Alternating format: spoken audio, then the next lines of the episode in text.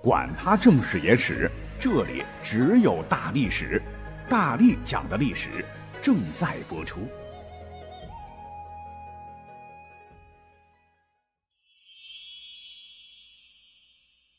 大家好，我是大力丸。本期节目严禁个别人剽窃哈，剽窃以后要追究法律责任。我还没有发今日头条呢。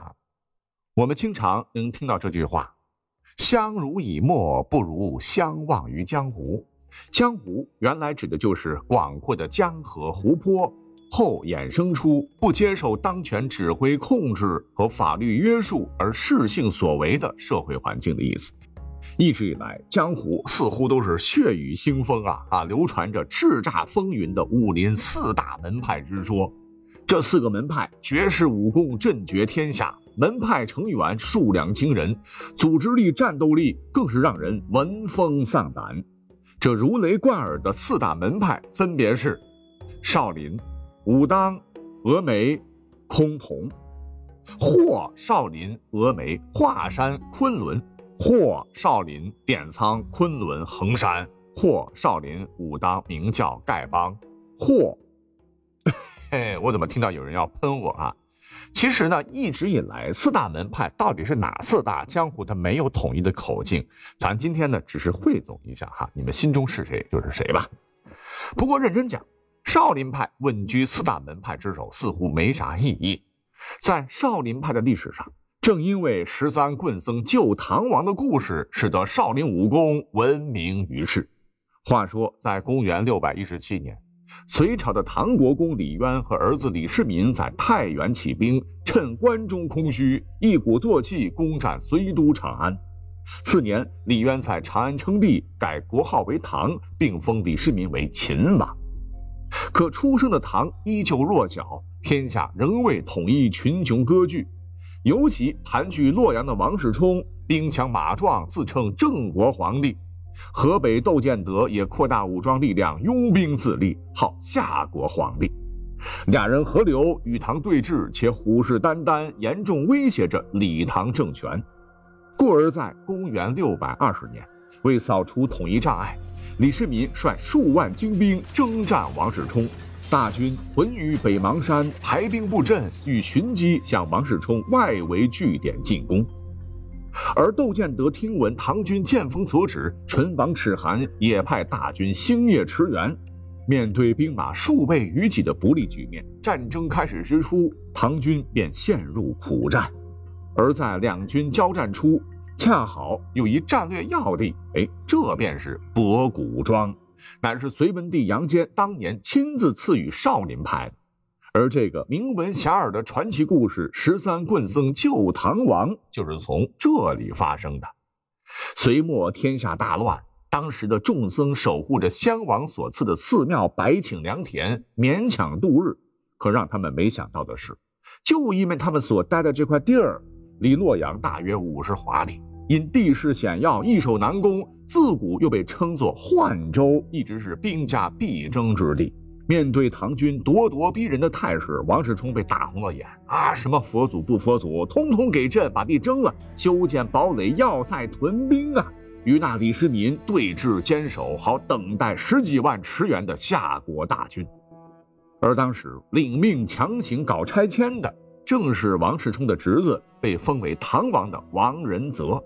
他简单粗暴地赶跑了僧众，就这么地把地给霸占了。可问题是，地是征了，一文补偿款都没有。哎，这就引起了少林的极大不满。那都是大家活命的口粮地，你建了城池，我们咋办呢？故而，当秦王李世民率军围攻洛阳时，少林派便果断出手，协助唐军作战，以期夺回被唐王王仁泽霸占的田地。那这就不由得。让我们想起了那一段惊心动魄的故事。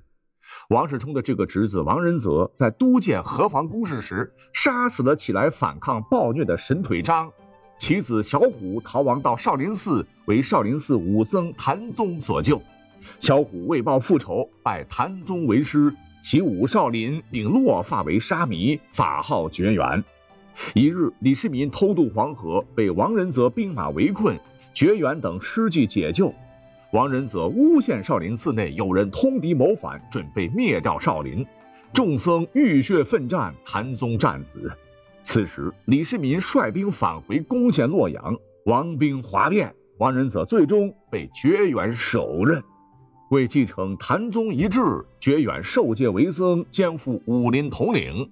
唐太宗更御立僧兵，并立碑表彰众僧义勇。自此，少林习武丰盛，名传四海，威震四方。少林，少林，多少英雄豪杰把你都来敬仰。如果你认为刚才我说的这一段哈，八十年代李连杰主演的《少林寺》精彩演绎的十八棍僧救唐王这段是真的话，那我今天要给你泼盆凉水。因为据正史唐书记载，李世民平定王世充时，郑王王世充他并未被十三位僧兵斩首行动活捉之，什么由此导致十几万郑军群龙无首，树倒猢狲散，郑军大败。其实恰恰相反，正是他率领郑军和唐军血战，导致唐军损耗较大。他是在弹尽粮绝之后，被迫主动率部投降的。虽免死流放到蜀地，途中被仇人独孤修德所杀，故而说十三棍僧救唐王实际上是不存在的。这只是其一。其二，如果你注意到我上面的表述，你会发现，即使李世民真的身处险境，为十三棍僧所救，那他们搭救的应该是秦王李世民，怎么可能是王世充的侄子唐王王仁泽呀？可见，这个故事都是来自于民间的茶余饭后口口相传、艺术加工的。因为当时只有老百姓，皇帝和王老搞不清楚，皇帝即王，李世民即唐王，这事儿要是搁到历官那儿，那非得满门抄斩。其三，我们确实现在能够在文物黄唐松岳少林寺碑的背面所刻有的少林寺牒当中，看到明朝政府明文记载说。在公元六百二十一年的四月二十七日夜，少林寺十三武僧趁着夜色，悄悄潜入幻州城，活捉了唐王王仁泽后，并想方设法的出了城，交付了唐军。但是有一个问题啊，那就是故事的名字可真的就不是十三棍僧救唐王，而是十三棍僧擒唐王或十三棍僧助秦王。作为军事统帅，李世民当时安全的很，根本不需要救。更精准的说法应该是十三武僧助唐秦王仁泽，哎，这才比较符合史实。可以这么讲吧，啊，正是因为协助唐军完成的一次兵不血刃的军事行动，原本是平淡如水，可是禁不住这民间是越传越传奇。这才使得少林派江湖名声大振，被来自四面八方尚武之人所推崇备至，成为天下习武之人的武学圣地。除了这个故事的推波助澜，其实少林呐，更是在上世纪的五六十年代，在金庸、梁羽生等为代表的各类武侠小说的加持下，声动天下，定鼎一尊。啊，似乎只要谈到武功。一定下意识的会脱口而出：“天下武功出少林呐！”像什么七十二绝技、易筋经、罗汉拳、伏虎拳、擒龙功、金刚伏魔拳、大慈大悲千手式等等，多少绝学令无数侠客心驰神往。即便是其中最为普通的少林长拳，书中讲啊，修炼到一定层次，那也是哐哐哐打遍天下无敌手啊！总之一句话，少林功夫那就是牛牛牛。那挑重点其中里边最厉害的当属无所不能的《易筋经》啊，传是达摩祖师所创啊。《笑傲江湖》中，方丈欲收令狐冲为徒弟，并传《易筋经》以医治他的不治之病。在《天龙八部》中，尤坦之也因为练习《易筋经》才免于被剧毒所害。哎呀，可见《易筋经》乃是当时最高的内功心法，治病去毒只是小 case。那为了得到这当世不二心法，武林曾经是血雨腥风啊！甚至传说，在清朝乾隆帝的时候，为了避免武林所谓的无畏厮杀，曾经命人围攻少林寺，逼少林寺交出了《易筋经》云云。对于这些说法，其实各位如果感兴趣，你百度搜一搜，一堆的《易筋经》的图文介绍。古代相传，《易筋经》的姿势及锻炼法有十二式。写的明明白白的，即韦陀献杵、摘星换斗、三盘落地、出爪亮翅、倒拽九牛尾、九鬼拔马刀、青龙探爪、卧虎扑食、打公式、弓尾式等等，随便搜啊，都写的很详细。从中你就可以看得出来，真正的易筋经其实呢，它是一种内外兼练的保健养生功法，就类似于八段锦。相传为梁武帝时代印度和尚达摩所创，实际上乃子宁道人所创，与达摩无关。那至于效果嘛，防治疾病，延年益寿，怎么样？满意否？再说一个绝学，那也是相当相当厉害啊，就当属《倚天屠龙记》中大杀四方的金刚伏魔圈，啊，说是由少林三位绝顶高手三度大师共同施展此阵法。张无忌为救义父谢逊，多次硬闯金刚伏魔圈。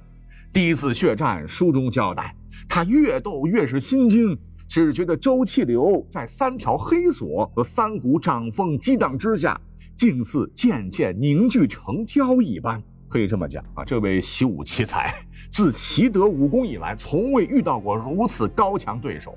死活拼不过，内力也比不上三位大师，张无忌差点命死当场。第二回，张无忌那已经当了教主，带领明教最强高手一同闯阵，结果呢，折损了尹天正，还是铩羽而归。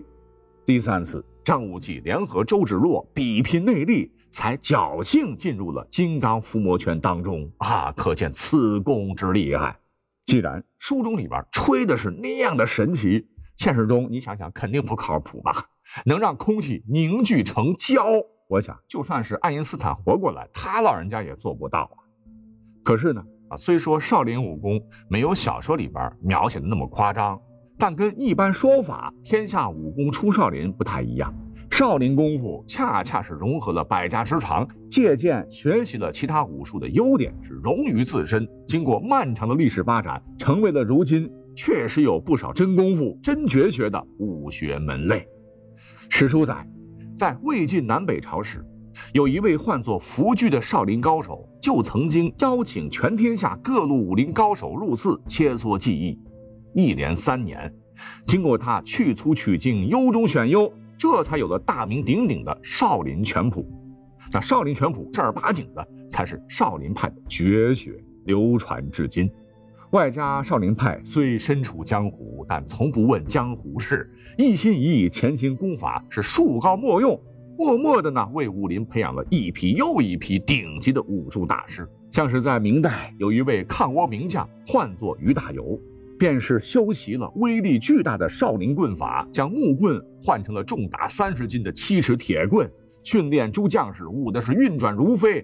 结合精妙对战套路应用到前线，啊，所谓是一寸长一寸强，打得倭寇断胳膊断腿，天灵盖敲碎，是胆战心惊，为大明抗倭取得胜利立下大功。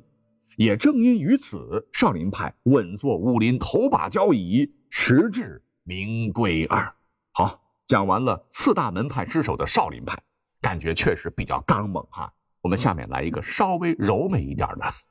据《倚天屠龙记》记载，南宋末年，为力抗蒙古铁蹄，死守襄阳的郭靖夫妇最终英勇殉国。在就义前，夫妇二人将神雕大侠杨过赐予郭襄的君子淑女二剑熔铸，打造成了一柄锋利无比、剑气霸道的倚天剑。剑内更藏有被称作天下武学总纲的九阴真经，留给了爱女郭襄。南宋灭亡，大元建立，不愿为奴的郭襄，在苦寻杨过数十年之后不得，于四川峨眉山剃度成了比丘尼，并在四十岁那一年开创建立了日后江湖中大名鼎鼎的，也常被称作武林四大门派之一的峨眉派。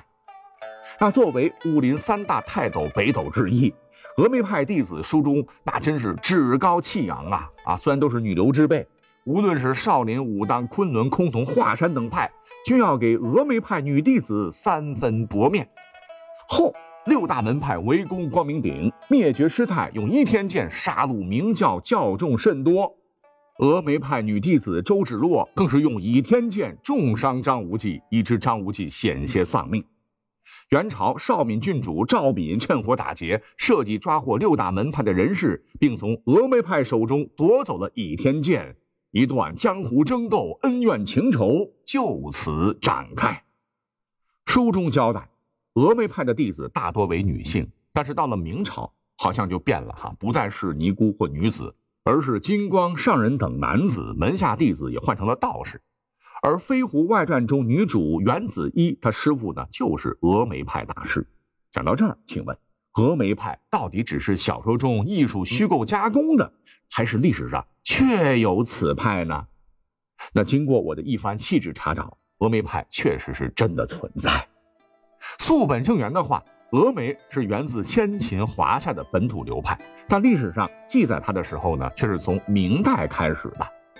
说是在明代中期，嘉靖三大家之一，同样也是抗倭名将的唐顺之，就写过一首《峨眉道人拳歌》，极力赞颂峨眉派的拳法精妙。也很可能正是他习得此拳，打得倭寇哇哇叫啊，就证明了明代中期峨眉派已经形成了。